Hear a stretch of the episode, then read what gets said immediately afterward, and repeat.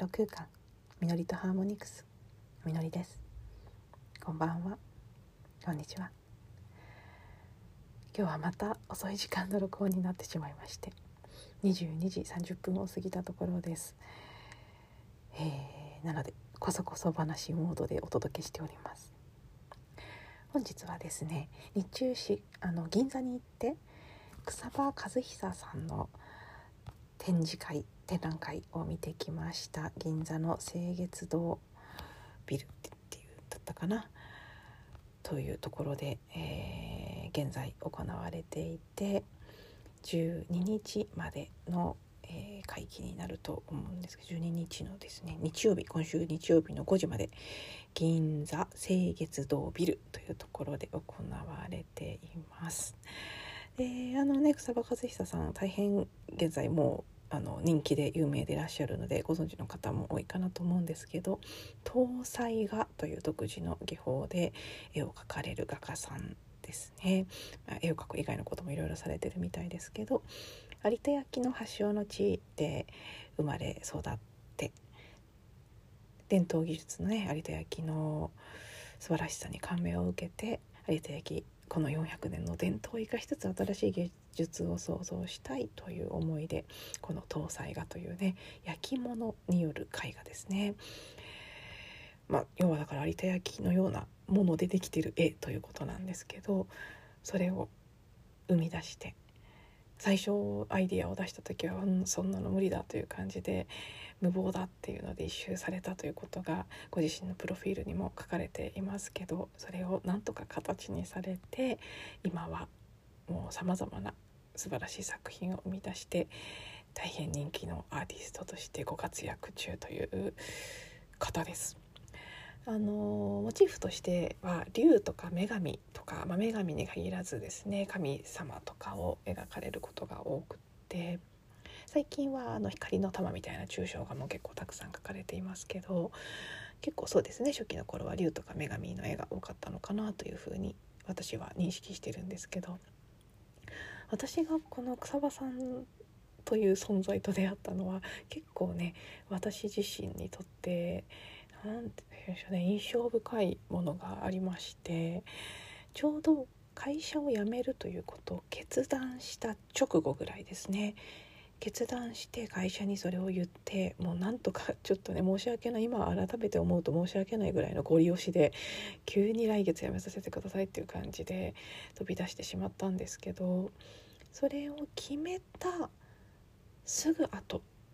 決めてから退職するまでの1ヶ月の間にふっとねひらめいて広島に行く機会があったんです。でその時もきっかけとしてはあの友人がワークショップをするということでそれがすごくピンときたので行ったんですけど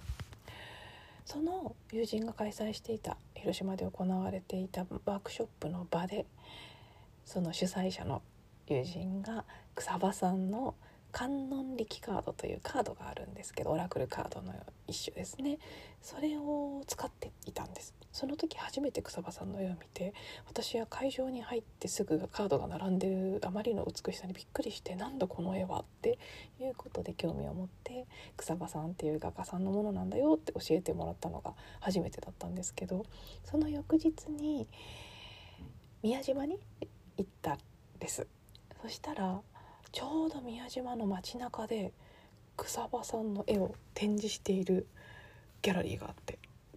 多分期間限定だったと思うんですけど展示会のような小さなものをねやっていたんです。でその前日のワークショップに出てたもう一人の友人と一緒に行ってたので「ああ草場さん」って言って2人で「なんかシンクロだね」って言いながらその展示会のお店に入ってしばらく絵を見せていただいてお話ししたりなんかしてねお店の方と。でなんかすごい草場さんってすごい急に来たなと思ってその後私も友人がワークショップの中で使っていた観音力カードを買ってしばらくその絵を眺めたりしていたんです。その後に草場さんのあの新作の絵として「雨のうずめのみこと」の絵が出てきて以前どこかのエピソードでもお話ししたことがありますけど私はすごくね「雨のうずめのみこと」という女神様が当時から好きでで会社を辞めた時最初の屋号につけたのも「猿目」という雨の娘の御事の通称の、まあ、猿目という名前があるんですけどそれを屋号にしたぐらい、まあ、とてもこう意識していた存在だったのでその絵が新作として登場した時も当時ねあのその絵で名刺を作るっていうサービスを草場さんが売り出してた時だったのでそれで私のお仕事用の名刺を作ってみたりとかもしていた。でそのうちねだんだんそんなにこう草場さんにアンテナを立てていた時期は数年でちょっとこう下火になってしまってしばらく忘れていたんですけどここ最近またそうそのフラのクラスの仲間が草場さんの絵を買って持ってきていたりとかインスタなんかをねされているのでそれで新しい作品の絵を目にす目にすることがあったりとか何かね私の中でカムバックという感じでまた草場さんのことをなんとなくこう考えることが増えてきてそしたら最近はですね私のさらに大好きな「瀬尾律姫の」という女神様の絵を描かれていたりとか結構やっぱりねこうモチーフがピンとくるもの惹かれるものが多くって注目しているアーティストさん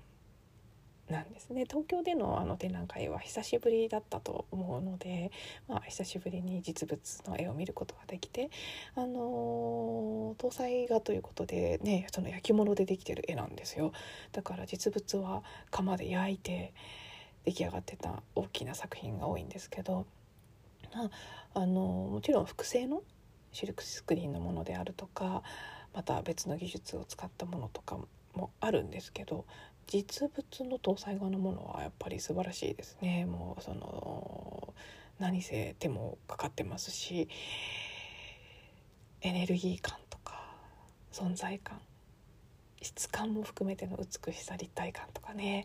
ぱり他の手法の普通の絵画にはない存在感というのがあって実物見るの楽しかったです。そしてあの草場さんも会場にいらしていろんな方が挨拶したりしてたんですけどちょっと私はその瞬間シャイな自分が出てきてしまって一度もお話ししたことないですしね何を話しかけていいのかわからなくなってそそくさと立ち去ってしまったんですけどご挨拶せずに。まあでもねあこの方なんだって思いながらはいその空間を楽しんできました。まあ本当空間っていう感じですね。草間さんご自身が空間プロデューサーみたいなお仕事もされてるみたいで今回の展示会も絵を見せるというだけではなくて全体の空間も含めてのコンセプトがかなり工夫されていたところがあるので、うん、絵だけではなく絵から放たれるエネルギーとともに作り出されている空間全て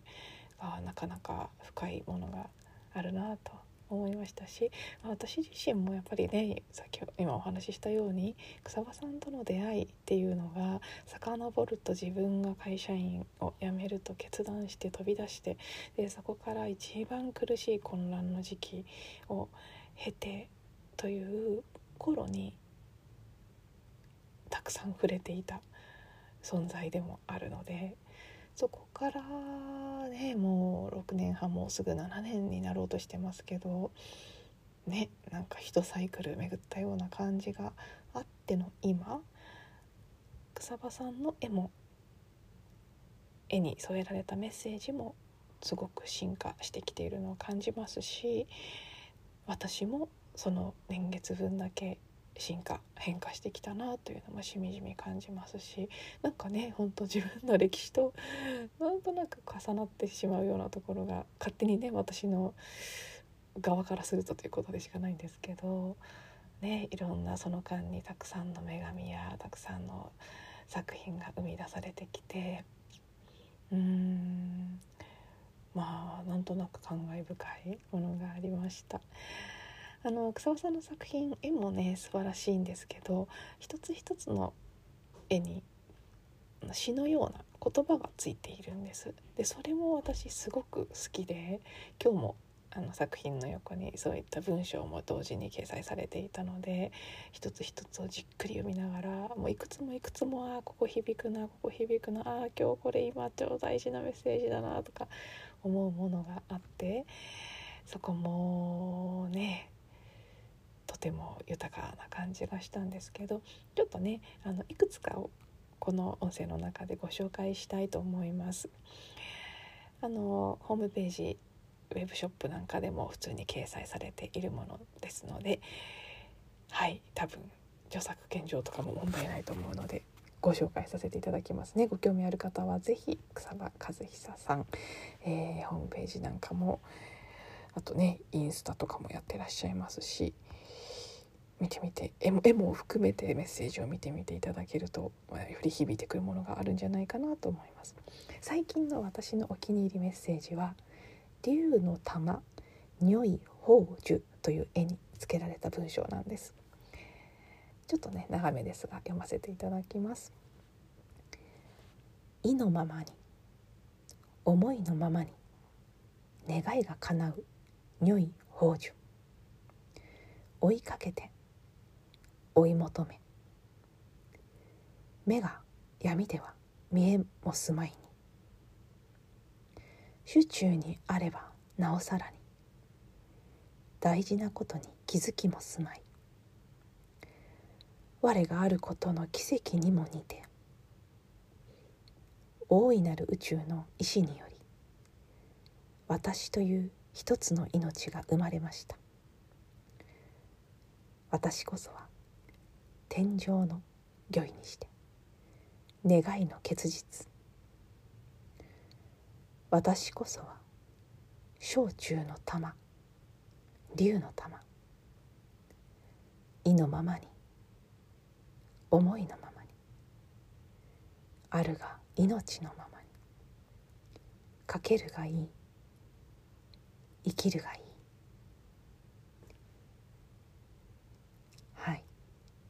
というメッセージです。ね。いろいろ私なりにあここいいなあここいいよねっていうところが何箇所かあるんですけどあえて何も言わずに、ね、それぞれの方の感じ方を味わっていただければなと思うのでこれ以上触れずに次に行きたいと思います。もう一つだけご紹介します。今度はね短めのものです。今日すごくね私がいいなと思ったものなんですけど「大日如来」という絵に描かれている文章です。あなたが宇宙の中心だと感じてみてください。あなたが宇宙そのものだと感じてみてください。揺るぎなき安穏な心に戻れるでしょう。すべて流れに身を任せて漂うことの豊かさを発見するでしょう。はい。もうねこれも今も読んでてああいいなって。あの今日ね私はこのことを忘れかけてたんです。銀座の地にいる時間。結構いろんなことにモヤモヤしていて。人のことに気を取られたり。誰かと自分を比べたりみたいな状態がまだモヤモヤモヤモヤっと出てきていてそこからのこのメッセージを見てああ そうだったってそうだったって思ったんですよね。あなたが宇宙の中心？あなたが宇宙そのもの？ね流れに身を任せて漂うことの豊かさ。ねえいや本当に今の私に必要なメッセージだったなということではい。最近のお気に入りの文章と今日一番あって思った文章とそれぞれご紹介させていただきました。あの他の作品も全てウェブショップとか見ると絵の作品の写真と一緒にこの文章の写真も載っているので他の作品もねもうすごく今日どれにするか迷って5つか5つか6つかこう候補がある中からこの2つをチョイスしたんですけど他もどれも素晴らしいので